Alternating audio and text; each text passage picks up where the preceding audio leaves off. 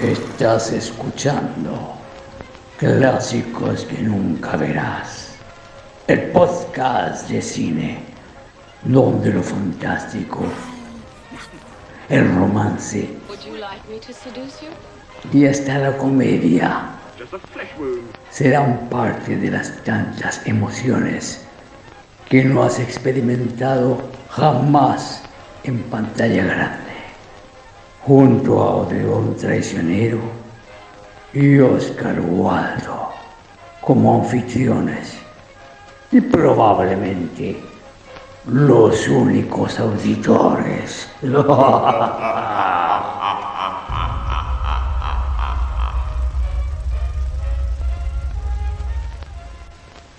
Bienvenidos a otro capítulo, episodio de la segunda temporada de Clásicos que nunca verás. Esta vez cambiaremos el tono porque nos fuimos por una espiral de tristeza y ahora vamos a mm, ¿cómo se llama? a iluminar nuestro corazón con una screwball comedy de uno de los más insignes representantes del género.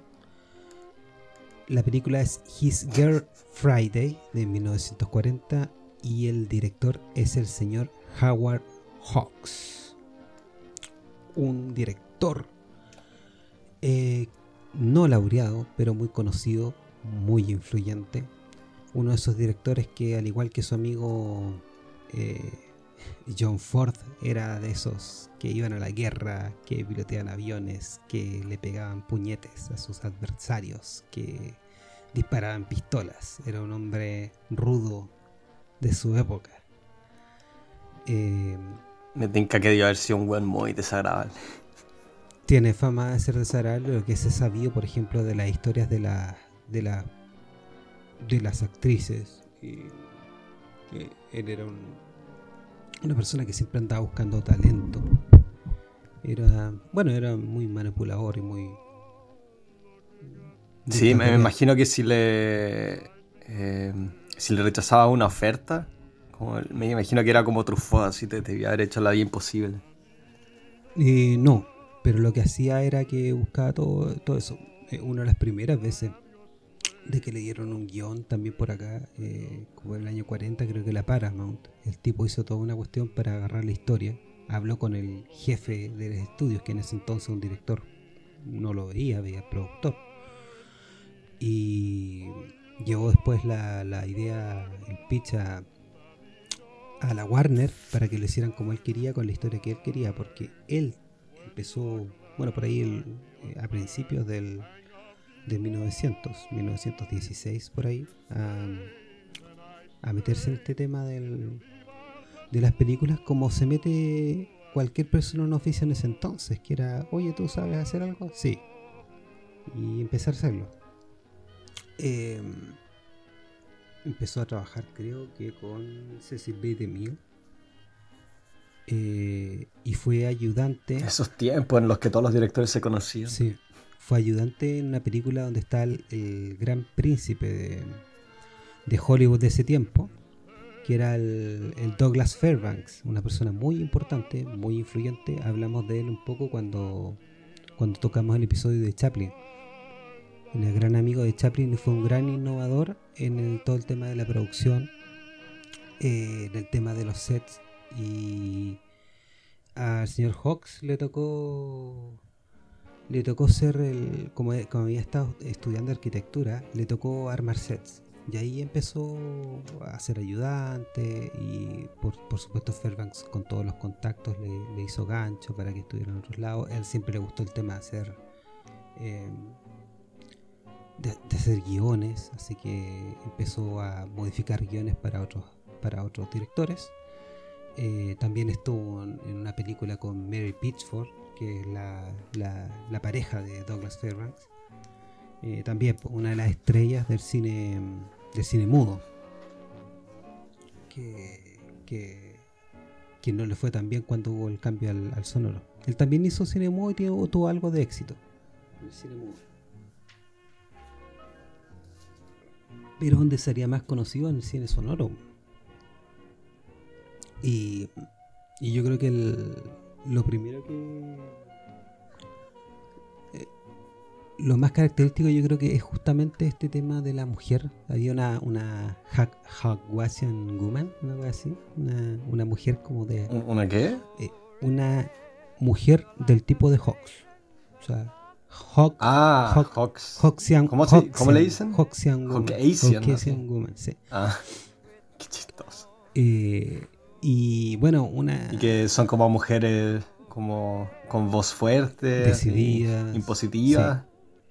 Sí. independiente. Porque, de, o sea, he visto hartas películas suyas, yo creo que tres o cuatro, y, y esa es como la onda que, sobre todo en las screwball comedies, ¿no? ¿Cuál vi? Esa, Bringing Up Baby, esa, es la, esa es la, la, que cambió todo, porque ahí está la también la... Esa mape, la Box Office Poison. La Box Office Poison, sí. Eh, Tremenda actriz, la Catherine Hepburn. No me gustan mucho las, las screwball comedies. Sí. También con el Cary Grant, fue igual que en esta. Sí, con el Cary Grant. Cary Grant era un gran amigo de él y el único Oscar que se ganó por el. ¿Cómo se llama la película? También el 40, el 41. El St. George. Eh, York. Eh, no me Y, y bueno, él estuvo él estuvo en varios en, varias etapas importantes. Él, él, fue el director de Scarface. Eh, sí, sí esa, esa, era buena. Y hizo otros Noir. También, pues, el, el The Big Sleep es, uno de los que presentó a, Bogart y, y, la pareja icónica que era Bogart y Bacall, Loren Bacall, a quien la descubrió también. Eh, lo de Screwball Comedy, que lo más importante es claro con, con, con Cary Grant, eh, pero también está la, mm, la que ya mencionamos, esta, esta otra actriz también, lo hace muy bien, tiene muy buen ojo él para los, para los actores. Y los western, po. los western. Eh, ¿Qué western hizo? Río Bravo, po. Nunca la he visto. Río Bravo con, con, con The Duke. Eh, y, Red River. También hizo comedias como Hatari, eh, que es muy buena, tiene música de, de Mancini. Y bueno, To Have, to have no, tiene varias películas buenas, pero no es un tipo que hoy día sea reconocido por su arte. Nunca le gustó mucho a los artistas, no tiene un estilo definido. Eh, la cámara siempre la tiene como en planos medios, siempre directa, no, no juega, no hace ningún truco con la cámara. Sí, lo encuentro muy como ejecutivo su forma de, hacer películas. Súper ejecutivo. No, no, se, no se me queda nada pegado en realidad. Como, como tú dices, del estilo. Eso, eso... No son películas que encuentro muy. como. en sus películas nunca había un aspecto que me ha, que me ha, o sea, va a sonar un poco snob, pero no, sé, impresionado o causado como una gran impresión. Como en el sentido, no sé, uno ve Bergman y uno, uno ve su, o sea, escucha su diálogo y eso te, te, te impresiona, ¿cachai? Te deja, te deja para adentro. Te deja cagado. Eh, con Kubrick, los planos, con, no sé, con Buster Keaton también las piruetas, los chistes. Pero con, con Howard Hawks en verdad que no, yo creo que Howard Hawks... Es como una, es como una, una fábrica de ensamblaje. Así. Sí. Como que saca buenas, buenos, buenos pedazos de las disciplinas y la descompone. O sea, esa fue siempre mi impresión. Yo creo que Howard Hawks lo que nos deja son con grandes caracteres, grandes, grandes personalidades. Eh, lo que tenemos acá, vamos disfrutando de una gran personalidad y se va desenvolviendo y uno y son personajes tan queribles que por lo menos para el espectador que le gusta, le divierte ver la interacción entre dos personajes completamente No, sé, son, son entretenidas las películas. Y. No, hay, hay, hay, partes muy buenas en esta película que me cagué de la risa. Y lo otro es que el blocking eh, es impecable en todo caso.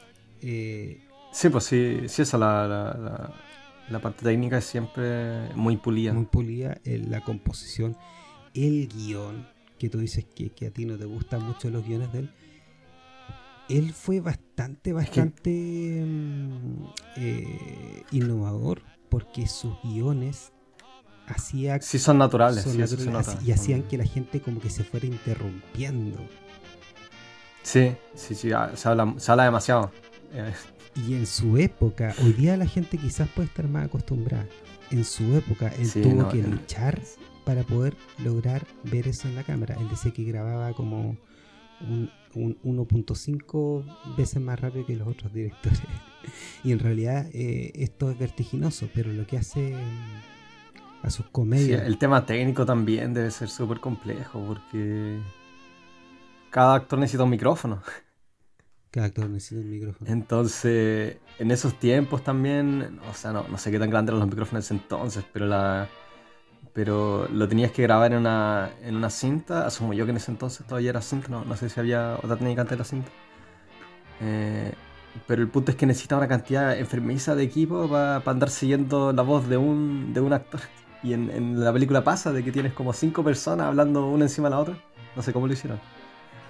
Sí, eh, fue, fue ese un esfuerzo y, y, una, y una batalla que hizo él que, bien buena. Bueno, a mí, a mí me gusta, estamos acá enfrentados los dos ante, ante el señor. No, no, no, enfrentamiento. eh, dime la ficha técnica. La ficha técnica llena de, de veteranos o, gente que pasaría a ser veteranos. El director es Howard Hawks, como tú dices, que era un director bien, bien versátil. E, ese, ese puede ser su, esa puede ser su marca, la, versatilidad. Eh, hizo western, como dijimos, hizo comedia, thriller, em, sci-fi, películas de, acción o de. The Thing, The Thing sci-fi, eh, eh, hay, hay harta Carpenter, lo no mira N. Qué chistoso. bueno, un, un verdadero Jack of all trades, dirían los gringos. Como el, el tipo que, que, puede, puede como lidiar con cualquier situación. El guion está escrito por Charles Lederer, Charles Davis Lederer, que eh, fue un, escritor de, guiones que, sobre todo en esta época, hizo un montón de. trabajó en un montón de películas. la película está basada en una, en una obra de teatro que ya fue adaptada a una película el año 31. Y este escritor también escribió los diálogos para esa misma película, o sea, para la adaptación original. También después trabajaría en, Los hombres las prefieren rubias, uno de los roles como más famosos de, Marilyn Monroe. Eh, Ocean's Eleven, ¿cómo se llaman esas en, español? Eh, sí. Ya ni me acuerdo. Ah, no sé, no sé. ¿Se llaman así? Eh, no. Sí, pues. creo, no sé. bueno, esa, esa Heist Films, sí, es como una de las primeras, de esas de los, tipos que, que se generan un grupo para saltar un casino o algo así en, en los años 60. Hay, hay un Ricky Morty. Eh, fue como la. Esas películas tan divertidas. ¿Hay un qué? Un capítulo de Rick and Morty. Donde hacen. Ah, sí, sí, lo, me acuerdo que lo vi hace años. Sí, la, y la gracia era como que la cuestión no tenía sentido, creo. Sí. Pero bueno, sí, la, los franceses hicieron buenas películas de ese tipo porque son como súper secas. En, las películas gringas son muy estilizadas y eso la, la hace, encuentro yo, un poco como que un poco trivial. pero, los franceses pero los franceses pierden, al final. Ah, sí, bueno, los franceses siempre se mueren. Esa, es como la regla. siempre se tienen que morir. Dramáticamente. Dramáticamente. Sí, no, tienen que ser perseguidos por como 200 pacos y después como que tienen que subir un cerro para como esconderse en la casa que queda en la punta y después como que se caen del segundo piso hasta un acantilado. Son weas súper súper exageradas. Pero bueno, es otro guion que escribió este tipo y el productor fue el, mismo Howard Hawks. Eh, así que me imagino que fue un verdadero, verdadero dolor de cabeza para esta película. Hmm. Eh, como tú decías, todo eso de, la cantidad de diálogos. Leí por ahí una, como un dato freak de que generalmente eh, las películas tienen como son unas 90, 90 palabras por minuto eh, esta película tiene el promedio de 240 palabras por minuto que se dicen. Sí. Se nota.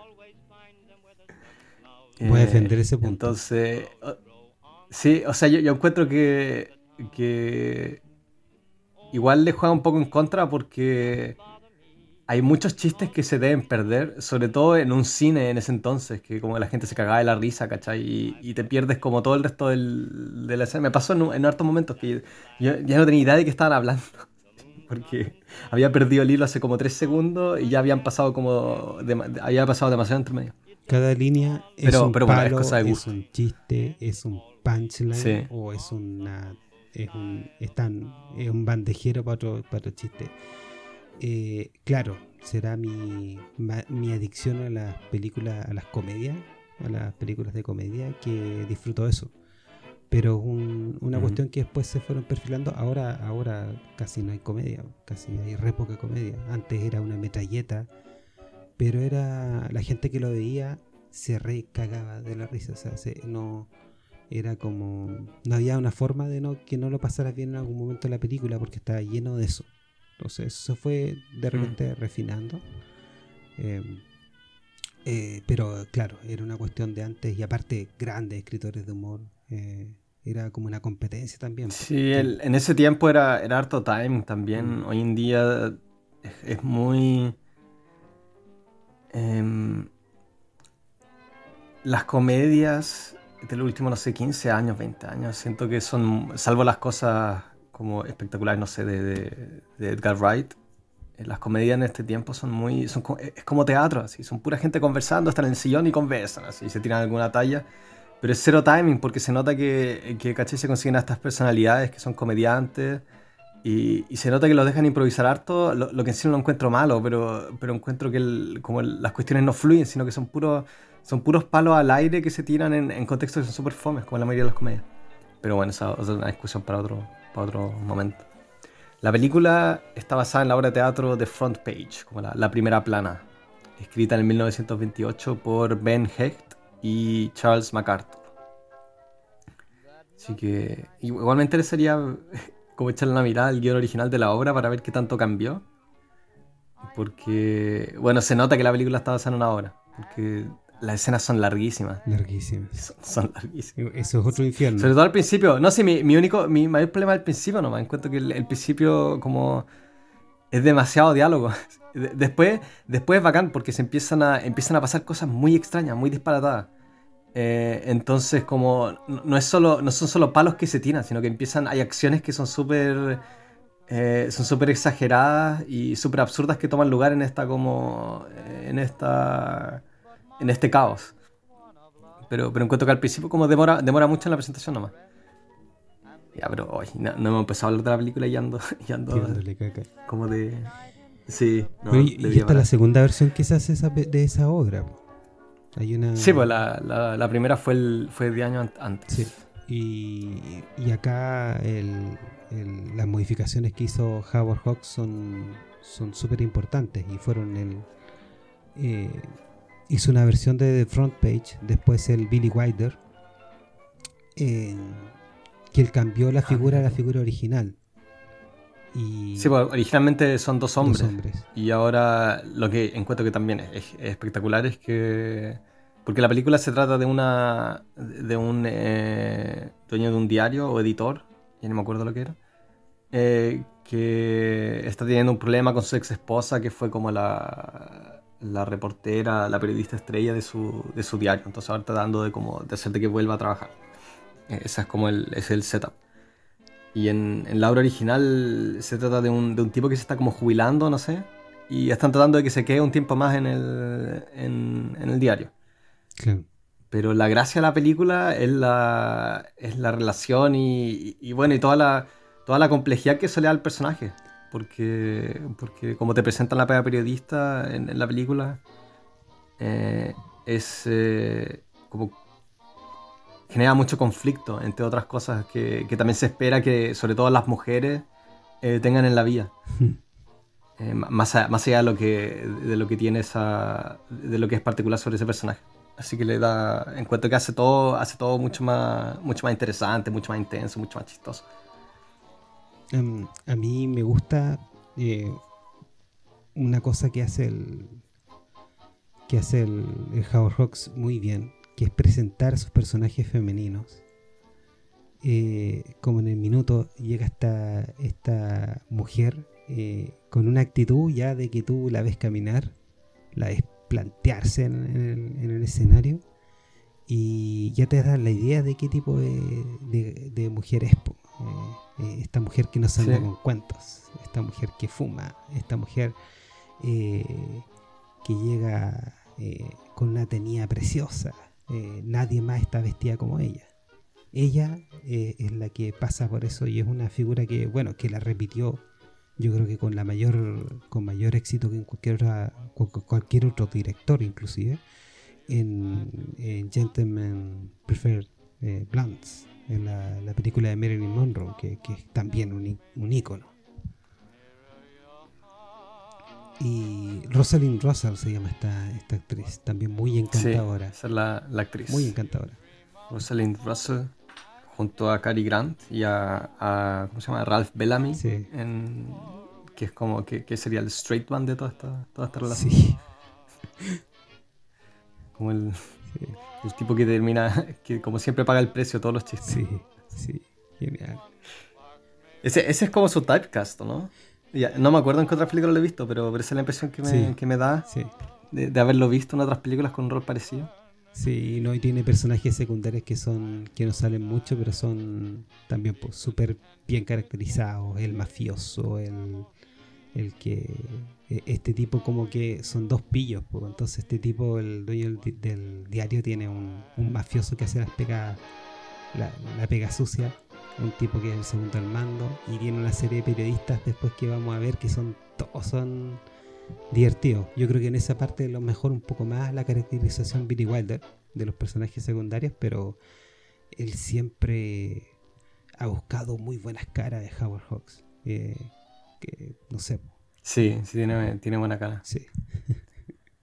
bueno, en Scarface. Actúa en el bebé de Rosemary también. Estoy leyendo. Fue el, doctor, el, el judío el Saperstein. Eh, Mira tú, En Scarface usó al famoso George Raft, que, que ahí hay una historia entre George Raft y su amigo Humphrey Bogart. Humphrey Bogart eh, llegó a muchos papeles porque George Raft los desechó, porque no quería ser más mafiosos. Gracias a eso, Humphrey Bogart se hizo una carrera en, en el cine negro. ¿no? Y, y el último crédito sería el Joseph Walker, que fue el director de fotografía, que también un veterano, pasaría a ser It's a Wonderful Life, hizo Mr. Mr. Smith Goes to Washington, tiene como 150, tiene como 150 créditos a lo largo de como 20 años, no, sí, era una máquina. Sí, y, súper buena, la, buena la fotografía igual. Sí, sí, sí, buena. Sí. Y Don Cary Grant, pues, es un, es un, es un es un, es un cari. No, el, Mr. Carisma, el tipo en verdad que lo puedes poner en cualquier película y siempre calza. Sí. Y, me da risa porque siempre está caracterizado igual. Sí. Siempre, tengo la impresión que siempre el mismo, el mismo traje, el mismo saco el que tiene puesto, eh, el peinado también, su, su personaje es como que hace siempre el mismo. Pero Ah, bueno, no, en realidad en, en, esa. En la otra que tenía. Eh, Howard Hawks con Bringing Up Baby. Claro. Hay un personaje nada que ver. Claro. No, pero este personaje de Gary Grande es el que usó después Hitchcock también, pues un poco. sí, el, sí, el, el, tipo medio listillo. se sale con la suya. se sale con la suya. Sí.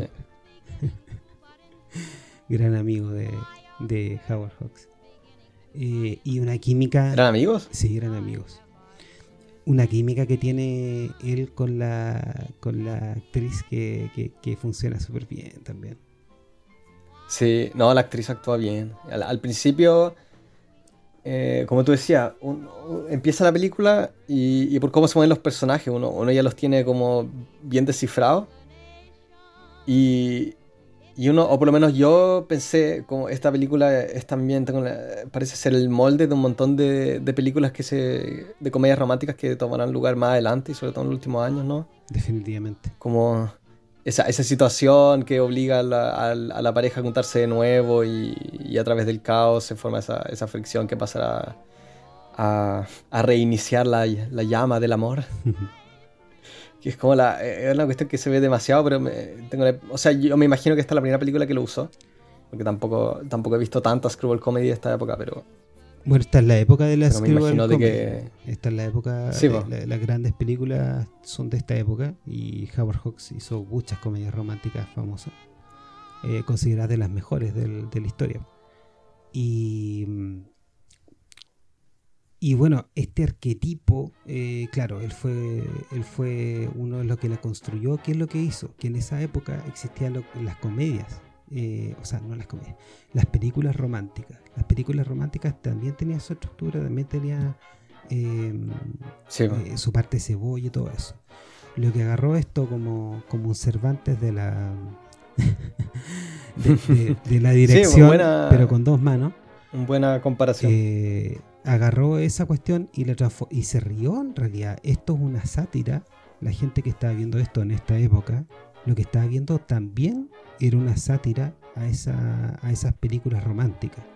Entonces era completamente una, una burla al género y fue completamente impactante y fue y fue como eh, lo que encuentro genial es que una relación tan nefasta digo hay un hay un chiste hay un chiste cerca al final donde parece que, que se van a los van a arrestar. Sí y, yo pensé que sí iba a ser el final que lo iban a arrestar y yo estaba encantado porque encontré lo encontraría un tan buen remate porque lo único que hacen es, es cagarle la onda al resto del mundo son increíbles no es genial Sí, pero eso, uno, uno, uno, empieza la película y uno, uno cree que va a ir en una, cierta dirección, pero, pero hay, hay hartos giros dramáticos a lo largo. Y sobre todo giros como de tono. Sí. Eso, eso me sorprendió mucho. Hay escenas que son muy, son muy trágicas y, y son como un paréntesis en todo lo demás pero son como momentos demasiado serios que no, te sacan del momento tampoco porque la, transición es muy, muy suave. Y es rápido el cambio de ánimo, o sea, cuando la cuando la eh, se trata de matar la pareja del condenado a muerte. Este condenado a muerte que es una noticia. Qué, locura, pero es como ese momento que pestañeas y, te lo pierdes. Sí, no, no, no es que sean suaves, eh, pero son, son muy elegantes los cambios de tono. Sí, todo, todo. este, este tipo es muy elegante, Fox. Sí, sí, eso, eso es. Y ahí tiene detallitos que son súper bonitos. Él dice que no. También es una cuestión que como que él, se vende al igual que John Ford como un obrero del cine. Pero tiene un montón de detalles. Eso me imagino. Eh, eh, no sé, pues cuando, cuando prueban la soga eh, tú ves eso no directamente, sino que ves la sombra. Sí, sí, ves la Ese sombra. tipo de construcciones no, no es porque él, eh, porque el loco siempre le ha cargado las historias que tienen. Él nunca usa elipsis, por ejemplo, nunca utiliza flashback. Eh, sí, eso. Bueno, salvo para The Big Sleep, ¿no? Claro, sí. Esa no empieza. Sí, sí. pero a él le carga hacer eso. Generalmente cuando lo hacen es cuando le doblan la mano. Eh, Y, de, Eso es lo que, esas son las, las, cosas que más me encantan, la elipsis. quizás, por, e, quizás por eso no me gusta. Claro, a, mí también me gusta la elipsis. Es que yo, yo, yo disfruto igual eh, la pega que hace la cara porque porque entretenía. Igual, es una película súper entretenida. Sí, sí, es una, es una película muy bien hecha una, y, entretenida. Súper entretenida. entretenida. Y te puedes perder la mitad, la mitad del diálogo. Y no importa, sí. siempre hay un chiste. Sí, es imposible, es imposible agarrarlo todo. Y, si, estáis, si estáis viéndola con subtítulos, puta, puta que triste, Sí, qué Como en verdad que.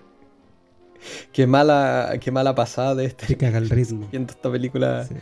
Sí, no, no sé entender nada. es como, como esas películas que o, las ve en el idioma original o, o con un muy buen doblaje pero, pero tenéis que andar leyendo esa cantidad de información todo el rato, yo creo que termináis con dolor de cabeza. Claro. Este, esta cuestión igual se, se harto por el modelo de, esto. Yo creo que Howard Hawks es el, maestro sí, de esta cuestión. Maestro. Yo diría que después los que, los que esa crítica que tú hacías de que el ritmo es demasiado frenético, yo creo que el, gran eh, constructor de, diálogos que sean de este tipo de rutinas, pero los, resumen algo que lo pueda ver todo el mundo, eh, eh, Bob Abbott, el, de Abbott y Costello, que él hace, que él deja todo el ingenio en, un lado y da el tiempo para que uno entienda la, la talla. Es bastante bueno eh, su, su, forma en cómo construye un chiste el, Bob Abbott con, con, su amigo Luke Costello. Hmm. Y bueno, pues la historia es de que, de que trata de, de, seducir entre, entre celos. hablemos de hablemos del, principio. Ese, el primer plano que tiene la película es súper es súper bacán. ¿Te acordáis? Es, como. Empiezas con los títulos. Un movimiento de cámara a, través a través de los. Sí, bueno, los títulos son. Los créditos son el. Sí, son, son en una front page de un, de un diario. Y ahí pasan los créditos como bien estándar. Pero después está ese, ese movimiento de cámara como a través de los escritorios en el, en el diario. Ah, como encuentro que al tiro, al tiro como que establece la atmósfera frenética de la, de la película y, como de, de, este espacio. Es un, super, encuentro súper chulo. Un paneo al nivel del, de, lo, de, las caras. No, es, un movimiento, así la cámara, la cámara está en carrito y se, y se empieza a mover ah, a través de todos los de todos los escritorios, de, la, de la gente que anda escribiendo. Eh, sí, te establece el ánimo. O sea, este, este, es un lugar de trabajo completamente frenético y estas personas son enérgicas, pero llega esta mujer al tiro así como si nada, como, como si no hubiera nadie con quien hablar. Sí, como, ya es dueña de es dueña de ese espacio. Es dueña del espacio. Sí, y, y, el otro cómo se mueve también, el Y siempre anda, siempre anda como inclinado, ¿no? Sí. Con el, con el, con el gorrito en el... O esa otra cosa que me causa mucha impresión, el tema de los, de los sombreros. Como en ese entonces no te podías sacar el sombrero. Sí, pues, sí, pues juegan con eso, pues el tipo no es un caballero. Sí, pues eh, eh, el, el, tipo es el único que se saca el sombrero y todos los demás andan siempre con el, con el sombrero puesto. Sí. No, ese, esa, esos gags visuales son súper son super bacanos, son súper buenos. Sí. Qué bacán esa cuando se usaban sombrero. Ah. la raja. Cuando había como, había como una, una teñida para vestirse. Eso me gusta a mí, una teñida. Ya, pero, o sea, a mí también me gusta eso, pero, puta, elijo una teñida, una teñida que sea fácil, po. Sí. Como esa weá ponerse, tienes que ponerte como la, la, camiseta y encima la camisa y encima la corbata, weón. Y encima como ese, el chaleco y el, encima un saco y el sombrero, no, la... Bueno, no, en esa época lo, lo, hacían sastre, así que era, era como ponerse un guante. Ah, sí, sí, bueno, eso. Bueno, sí, para la gente que tenía sastre, sí, de, de eso ya. Claro. De haber sido bien cómodo. Sí, sí. Y, y, el mundo, el mundo que rodea esta película también es muy, está muy bueno. El, hay un personaje secundario que es el alcalde con su segundo manto. Eh, y todos tienen su espacio para brillar. Me da risa que el que el personaje que tú decías, el Strayman, es el siempre el abatido, siempre, siempre recibe todos los embates de todo. Sí, sí, no, el tipo no, no puede salir ganando. Ah, y, el otro, y el otro personaje que es el condenado a muerte también, también súper bueno.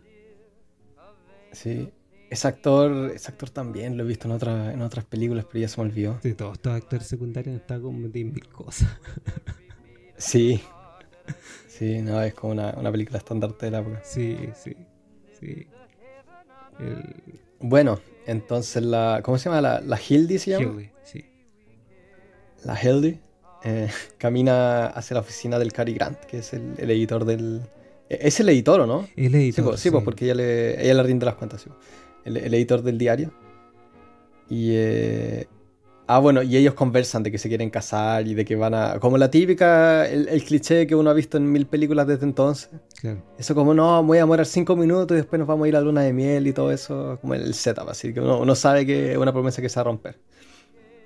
o sea, al principio, al principio uno sabe que está la tensión eh, entre que el weón quiere que no se vaya, que la galla trabaje. Más que nada, no hay interés romántico, hay un interés de, eso, es genial, es genial.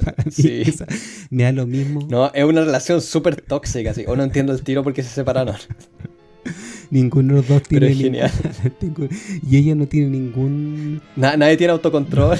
es, genial, es genial. Y, ella no tiene ningún gesto romántico con, con, con, el, con el pobre novio también. Es como que no, con nadie. Pero si la tipa es como un Terminator, la tipa es una máquina. no. Eso, eso también me encanta. Hay, hay, una escena más adelante. Oh, que yo creo que es una de las weas más chistosas que he visto en mi vida. que es cuando hay un momento más adelante, como alrededor de la mitad, cuando ella está hablando por teléfono, ¿cachai? Entonces tiene Ah. al tiene al, al novio al teléfono que está como en prisión, así en la cárcel, porque es como la segunda vez que lo arrestan en la noche. Y, y está hablando con el Cary Grant en el otro teléfono, como diciéndole que venga porque tiene, porque tiene al, al preso a muerte como en el escritorio. Sí, sí. Entonces, entonces como, bueno, como hablamos de la velocidad de los diálogos, en, en esa escena lo encuentro que es palpico, chistoso, porque ella está, está con los dos teléfonos, ¿cachai? Que son, son esos teléfonos antiguos donde tenías como tenías que sacar el auricular y después hablarle al micrófono que era, era esta torrecita. Entonces habla súper rápido entre los dos, como saltando de auricular a auricular. Saltando físicamente y con un ritmo- otro. O sea, como que, están No, no, y, y tiene que colgar, y tiene Sí. que colgar en una parte, pero es un, como se demora medio segundo en colgar y le sale tan, tan preciso y, y tan, tan como siguiendo el ritmo del resto de las cosas. natural. Es para cagarse la risa, porque es una, o sea, me demoré en explicarla, pero dura- son como 15 segundos nomás. Sí. Este intercambio rápido entre los dos teléfonos y la tipa como súper eh, inmersa en su trabajo.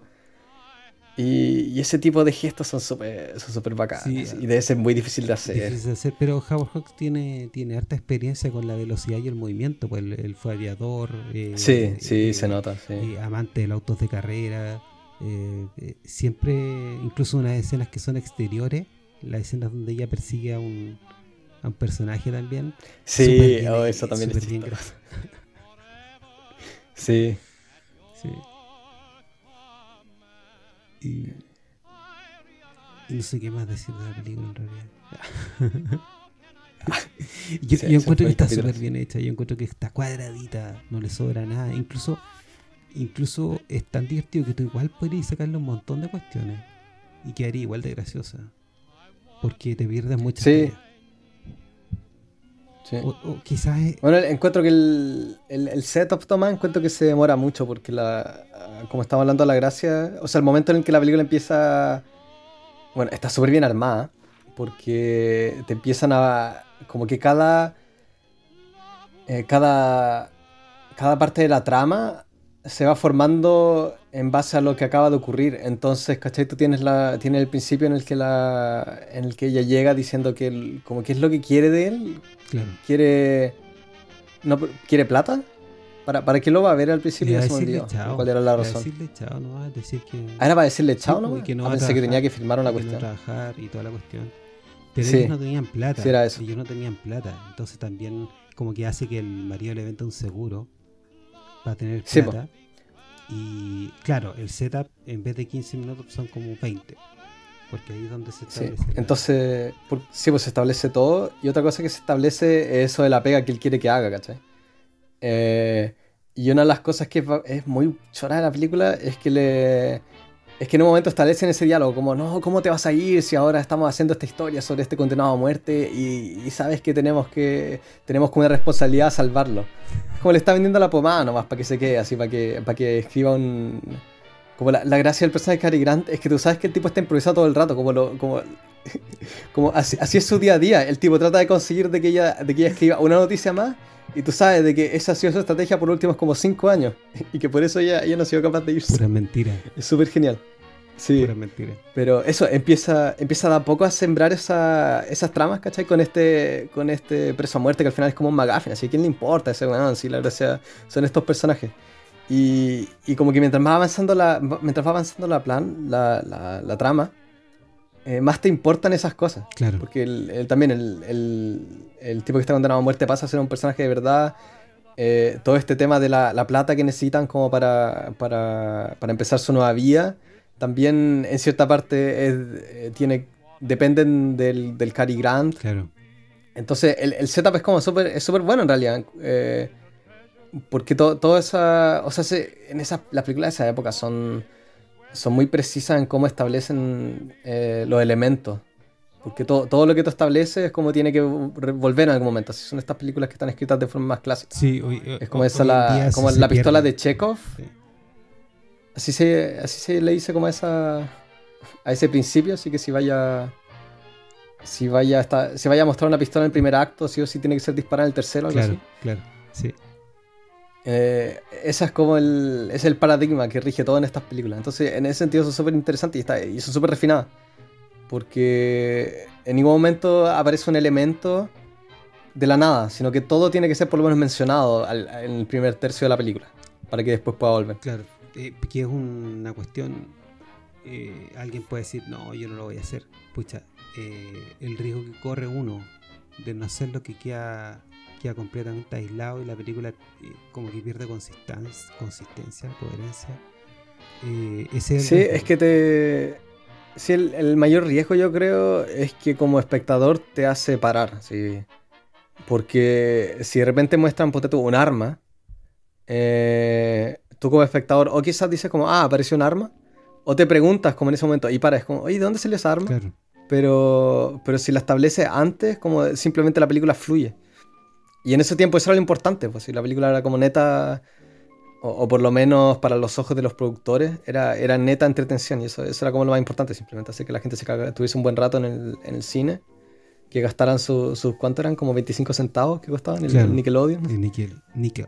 Eh, y hay una cosa que, que, hoy día, que hoy día se hace. Eh, ponen algún personaje o alguna escena adicional solamente explicando el uso de esas cosas, como lo que pasa, no sé, eh, eh, dicen que pasa, no la he visto, no la voy a ver. Y en la última pobre angelito, como que eh, ah, va, a ser una trampa con, con, botellas y mentos y tiene como que justificar de por qué tiene en la casa botellas y mentos. No, no lo solucionaste, por ejemplo, como un elemento visual dentro de algo que era dramático, ¿cachai? Lo hicieron aparte. Es como, oh, me olvidé de esto y vamos a ponerlo así, en vez de construirlo con eso. Y sí, pues esa, es la gracia, que son películas eficientes. Son la, eficientes. La antigua, digo yo. Eso, como lo... Eh, me quejé de, lo mucho que hablan al principio, pero... Pero en los diálogos en sí se establece todo. Sí, sí. Eh, eso es lo que es un poco fatigante en cuanto visualmente, que, porque hay una escena... ¿Mm? Sí la segunda escena es eh, en el café, ¿no? o como en un restaurante, cuando lo invita a comer. Y ahí esa dura como 10 minutos. Claro, esa es la escena donde se establece, sí, establecemos la relación. establece casi todo. Claro, y establecemos la relación del personaje que, que, sería el straight man. Eh, eh, la premura de por qué se tienen que ir, establece la dependencia económica, establece el, la, también el carácter de ellos dos, pues, de, la mujer y él, o sea, completamente definido. Y ellos Tienen muy buena dinámica. Esa química es increíble. Y me da risa porque Cary Grant lo pone ahí con cualquier mujer y era lo mismo. porque hizo tanta Encuentro también que como... Sí, ¿qué, Hizo tanta comedia romántica Cary Grant y, en todos lados. Sí, y, hasta en, todas las películas tiene una. En todas las películas tiene un love interest. Sí. No, no puedo imaginar, no se me ocurre ahora ninguna, pero ninguna en el que no haya tenido una, mujer ahí en, el rol copo dragónico. Claro. Ah, no, pues está. Ya ni me acuerdo. Eh, Philadelphia Story, ahí él es el novio, ¿no? Sí, pues, y bueno, y Sanjay York también no es Y, y él pierde a la, a la, mujer, ¿o no? Sí, no me acuerdo. No había sentido. Bueno, la, será la excepción. Pero la dinámica que tienen, me encanta la, la Rosalind Russell porque cómo va cambiando su personaje a lo largo de la película. Es, una de las cosas más fascinantes que hay. Porque empieza, em, empieza como súper segura de sí misma eh, y, y, en verdad que con un poco de autocontrol. Como va deslizándose a poco en el interés por la historia, pero empieza súper... Eh, empieza más sensata, o, lo que ella consideraría como sensata. Y, eh, y a medida que se va metiendo en esta historia, eh, que está cubriendo sobre el, este, este tipo condenado a muerte, que en un momento de la película, cuando termina la introducción, él, eh, él se escapa. Él se escapa de, la prisión porque lo van a lo van a ejecutar a la mañana siguiente, creo. Entonces, justo ahí, como por, un, por una tontera, él, él, tiene acceso a un arma y empieza a escaparse. Pero bueno, a medida que se va desarrollando esta historia en la que ella está escribiendo un, un reportaje, eh, empieza a ponerse cada vez más obsesiva, cada vez más frenética, cada vez más loca, simplemente, pero loca, loca, así como que. No, y al final es como que. Como también. Eh, al final no me interrumpa, estoy escribiendo y el otro weón la deja así para siempre, así como que. Sí, no, o cuando la arrestan, porque hay un momento en que lo arrestan, porque ponen la, la esposa y le da lo mismo a los dos. eso, esa cuestión me encanta. Así como, están esposados y están cagados de la risa nomás. Como, business, eh, as usual, Controlando, la, controlando lo que ocurre a su alrededor. O, también esa tropa de, de, otros escritores que tienen ahí en, el, en la misma oficina. Sí. Son súper buenos también. Sí. Sí. Sí. y al final, al final la tienen muy buenas cosas, al, de nuevo al gallo, pues al final. El, el, último minuto lo arrestan por tener porque el cheque que le habían dado sí pues, y, y, les da lo mismo como, la, la, historia no se sí pues sí sí sí se resuelve un poco sí pues se resuelve eh, se, resuelve de, que no lo van a no lo van a condenar porque pudieron probar su inocencia, ya ni me acuerdo. Era, es como, es una, es una ráfaga de diálogo, se, se, me olvidaron muchas cosas. Pero, pero al final te das cuenta que les da exactamente lo mismo. Sí, todo lo mismo. No, ahí está esa, como tú decías, la, la, la polola del condenado a muerte. Oh, sí. Que e, ella también es como el eje emocional. Sí. Porque todo estalla, todo es como, como. Les da lo mismo a todos, simplemente están escribiendo noticias. Hasta que hay un momento en el que entra ella, porque, porque han, escrito, han escrito sobre ella en el diario. Y, son cuestiones como completamente derogatorias, llenas de mentiras, pero es todo como por, la, por el tema de la farándula nomás. Como de, simplemente de vender esta. De, vender el drama. Entonces ella llega y tiene una serie de monólogos frente a los escritores, donde en verdad la cosa se pone súper seria porque esta mujer está completamente destruida que le, van a matar al pololo que sabe que es inocente. Y, eh, y aparte de eso, como él, él hazme reír de todo el, de todo el mundo. Y, y son giros súper bruscos. Y después ella. No, así la, la película es súper es súper fuerte. Porque cuando se escapa, se escapa, el, lo que pasa es que él eh, se, se, junta con la con la Rosalind, con la Hildy. Sí. Como porque no sabe dónde ir, entonces ellos la esconden. Y, se entera la, la, polola de este tipo, que justo en ese momento como va a ver, porque eh, es como difícil de explicarlo todo, porque pasan demasiadas cosas. Mm. Pero ahí, para distraer al resto de la gente, porque después entran todos los escritores a la oficina donde lo tienen, entonces no tienen cómo, no tienen cómo tener un momento a solas con este hombre. Ella lo que hace es que simplemente corre hasta la ventana y se tira. Sí. Pero es sin, es sin una introducción, simplemente va y se tira. Se tira, se tira. Y cambia, y cambia de nuevo todo el, toda la atmósfera de la escena. Y después vuelves con los chistes. No, y para. y pasan, impresionante. Y pasan como 10 cosas en 3 segundos. O sea, eh, ¿qué? Se murió. En un segundo tú pensaste que se murió. Todos mirando. No, se movió. Sí. Eh, eh, es un, una. Una, ¿cómo que se llama esta juega? ruleta rusa de emociones. Eh, mm. Y eso también es lo que hace tan, tan divertida esta, esta, esta, esta son como aventuras, no son, es una película que, es como una aventura al final. Y todo esto está... Y los running gags. Los running gags, sí.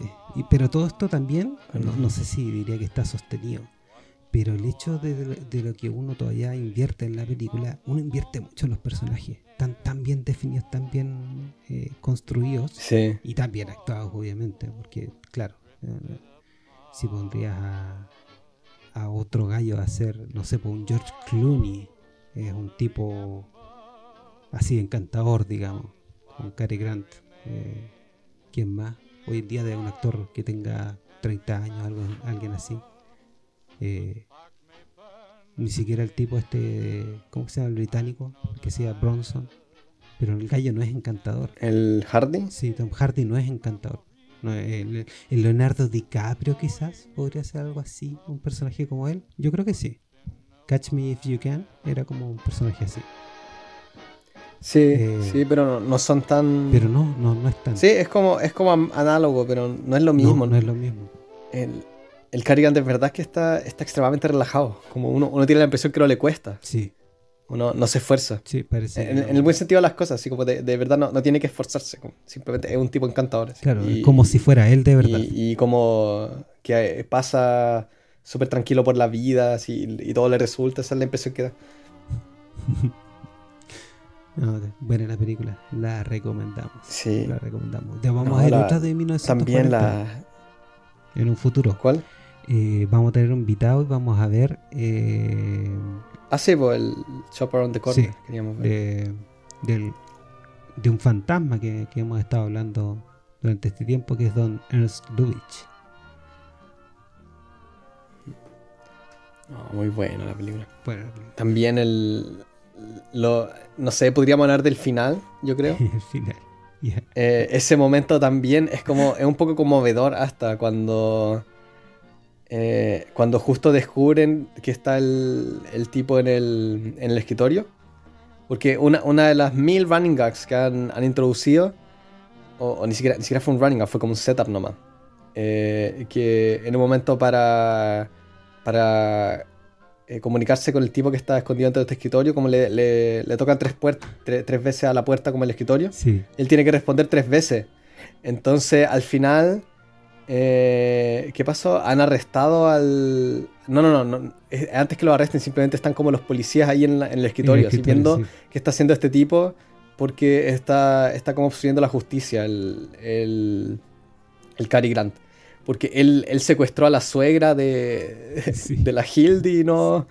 Y, también... Sí, no, un montón de... Como el tipo en verdad fue, fue un completo desgraciado a lo largo de toda la película y ahora como que lo han cachado. Entonces se pone a mentir y a mentir y a acabar su propia tumba, a acabar su propia tumba. Empieza a, irse en uno de esos monólogos que no, como si, no, tiene patas ni cabeza, empieza simplemente como a tratar de distraer a la gente. Y como para, para hacer énfasis le pega tres golpes al escritorio, así como para hacer énfasis en lo que está diciendo. Y le responde el otro.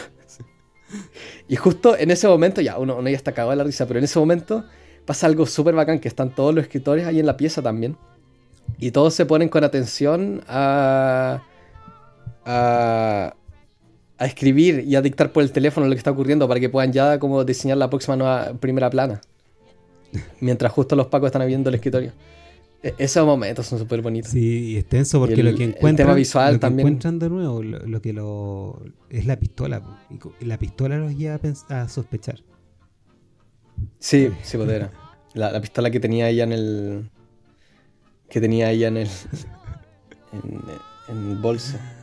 En la cartera. Yo, la, versión, oh. la versión que hace Billy Wilder es un poco distinta. Yo creo que esta es, mejor ¿eh?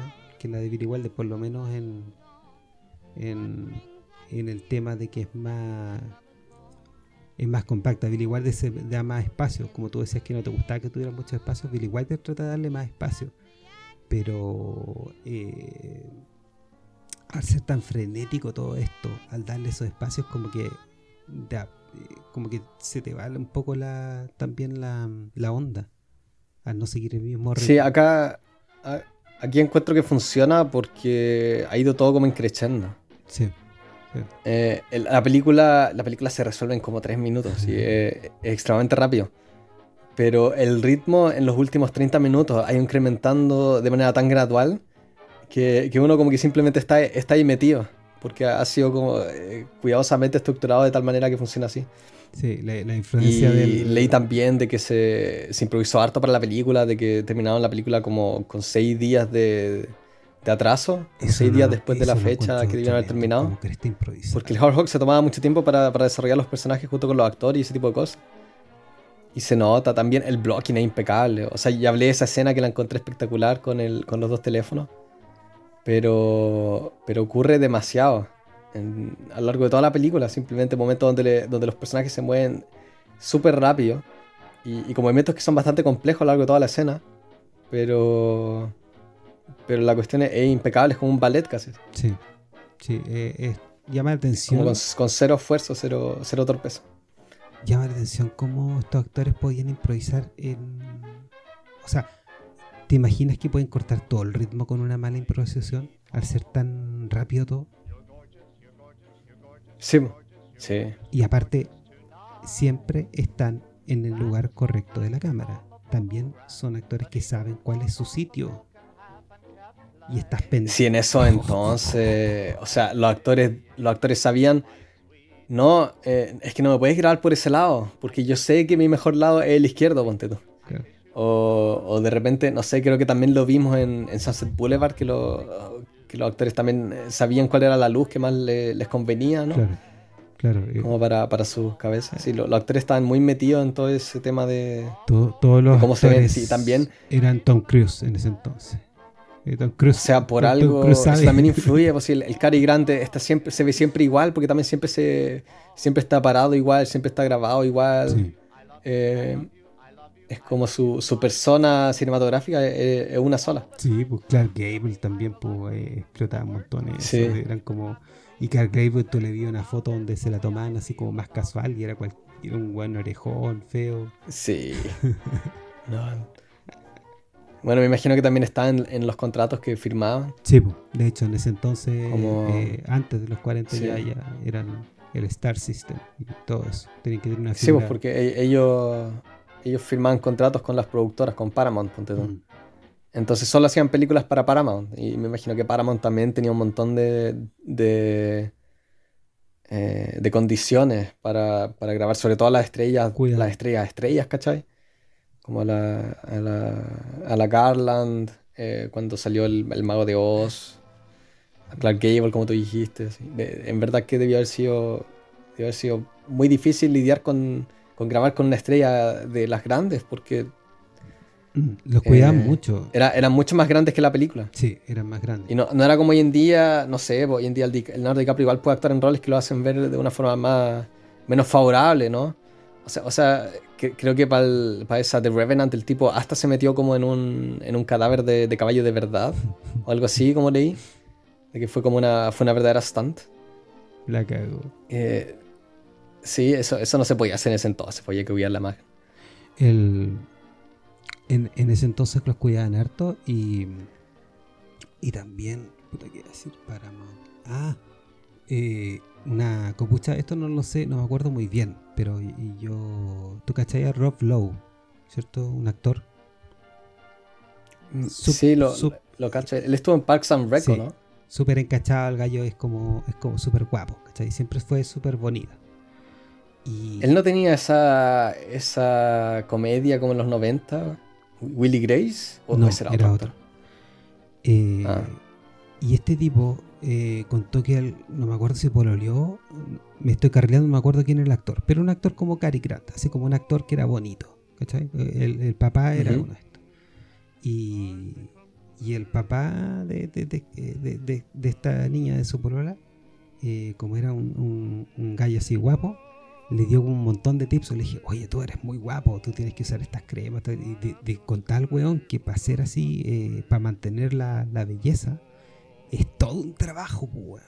Todo un trabajo. El Rob Lowe de. Rob Lowe, weón. Y claro, pues weón, tú lo ves en sí, el proyecto de 20 años y el weón se ve, ¿quién chucha se ve 20 años también, pues.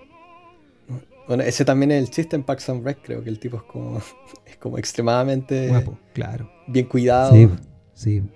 Y, es como muy obsesivo y el tipo es como un poco desquiciado, creo que si mal no recuerdo, era, era como el chiste, que era, era en verdad, era una persona muy loca porque era como perfecto. E, ese gallo podría ser, ese gallo podría ser una, cuestión como el Cary porque es muy buen imitador también. Sí, sí tiene, muy buen imitador. También tiene, también tiene eso de, parecer muy relajado. Em, no sé si tuviste el, cuando hizo esa, el, en la segunda Austin Powers. ¿Estuvo él? Él hace el, el villano, el segundo al mando cuando es joven. Y me mira tan bien. Tan. Eh, es para no, no, me acuerdo de esa película. Qué chistoso. De veras que en eso viajan en el tiempo. Sí. Sí, no, hacía una pega. Eh, hacer eso. Me acuerdo de, de, ese, un chiste del, del Bill Burr que, decía que los negros se veían bien porque se ponían lotion. Sí, pues, siempre se Como siempre que hablaba con los negros era, era por el tema de las cremas que se echaban. Sí. Y de que la gente blanca tiene piel como de ceniza, así, de que, de que te la rasca y te sale todo el cuero. El medio drama, güey, imagínate el güey siendo colorín, así como irlandés, blanco, sale el sol, güey, se muere, güey. Sí, sí, Pero si él es de Boston, pues ya como que nunca sale el sol, ¿no? Sí, No es como esos lugares para cagarse de, de, frío. Uh, Boston. Sí. sí. Me da risa porque lo, era como divertido cuando uno escucha las historias de, los de, de la gente de color o afroamericana. Es como, ponte tu loción, ponte tu loción. Así como tienen como 8 años. Sí. tienen que ponerse Bueno, así como tiene el No, es chora, son choras esas esa subculturas. Sí. Bueno, y eso sería todo, yo creo. Sí. Eh, bueno, fue una. Es una película muy. Sí, es difícil hablar de esta película. Me, di cuenta también de que el. Al tratar de hablar de, de una escena en particular, es muy difícil porque tienes que como explicar todo lo que ocurrió antes. Como ahora trataba, de hablar sobre ese chiste de los dos, de los dos teléfonos. Me moré caldeta en simplemente como hablar del contexto. Sí. En verdad te hace, apreciar todo lo que ocurre en, el guion, sobre todo. Claro, porque el punchline está, te lo dijeron como en 20 minutos antes, pero fue, eh, el guion fue también mostrando elementos de eso, ¿cachai? No fue dejándolo solo como un elemento aislado. Fue todo increciendo, como tú dices. Cada elemento fue agregándose al todo y en la trama están todos los elementos juntos. El arma, el condenado, la galla, el marido que no va a tener, el, o sea, está todo. Y están todos en la escena, inclusive. Hay una escena donde están todos los personajes. Eh, no, gran construcción. Es un.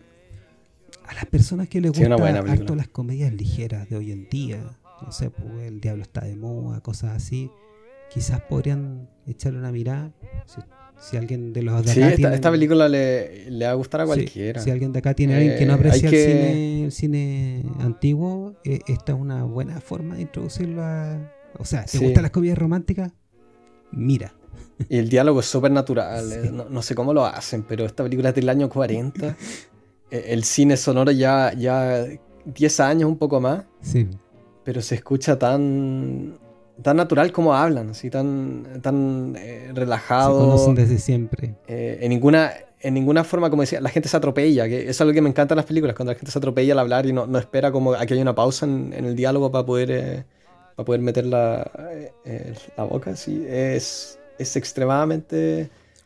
Y es difícil de grabar, es difícil de grabar también eso. Sí. Sí. Hay que tener un poco de paciencia en los primeros 20 minutos, pero después la película es muy, es muy chora. Sí. Sí, así que recomendamos. Y el, final es el final es muy chistoso. la, última, la última media hora. Me hubiese en verdad gustado que lo hubiesen arrestado. El, final en sí igual es súper tierno, es súper bacán. Me encanta que no. Hay, una declaración de amor al final, pero es súper. Como que no viene al caso. y, la película como que lo nota, así. El. Em, porque hay un momento cerca del final, cuando, o sea, el final de la película es como el clímax emocional, cuando el Cary Grant le, le dice como ya, anda a casarte nomás, ya estamos listos. Y ahí ella, ella se pone a llorar así porque, porque el, tipo ha dejado como de, ha dejado de ponerle obstáculos. Entonces ahí como le entra la duda de si, de si ya no la quiere. Claro. Y es un momento súper tierno, súper adorable, pero también está, está lleno de ese, de ese chiste, así, de que el, el Cary Grant actúa como, no, da, lo mismo, así puedes irte, así, está, eh, tómate tu, lo hice como poco menos que tómate tu día libre, así, con, esa, con ese espíritu. Eh, no, la, la dinámica entre los dos es súper buena. Y dice como, no, no, tranquilo, así, mira, eh, son como las 9 de la noche, puedes tomar el último tren y juntarte con tu, con tu marido, no importa. Está la versión. Es bonita la película. La versión Criterion en el Telegram, así que comentenla, compártanla, compártanla, comparten este tipo de cine. Disfrútenlo. Puede haber gente que la vaya a disfrutar. Hay películas como esta que son disfrutables por cualquiera. Así que. Sí, en general, yo creo que las películas las que hablamos igual tratamos de que sean o sea, hay, hartas películas que hemos hablado que son más, especializadas. sí, en, eso pensé, en, esa, en las últimas dos o tres películas. Pero, pero en general tratamos de que sean de que sean películas que se mantengan entretenidas. Sí, eh, bueno, ahora eh, después vamos, a hacer una trilogía del de, señor Ingmar Bergman. Vamos a tomar su parte. Para que todos se, se corten las venas. Para que, claro. Eh, y después vamos a tener que, que también alinear la cosa. Vamos a tener invitados, todo eso. Así que se vienen cositas, como dicen los músicos que nunca sacan discos. Un abrazo, sigan las redes sociales. También esto se va a replicar por la web de Radio Guillotina. Y soy Oscar Waldo. Hasta otra película. Hasta luego. Y eso sería todo. Chao. Adiós. Así nos despedimos. Y gracias por pasarte películas con clásicos que nunca verás. Sigue nuestras cuentas. Nos escuchamos en el próximo estreno.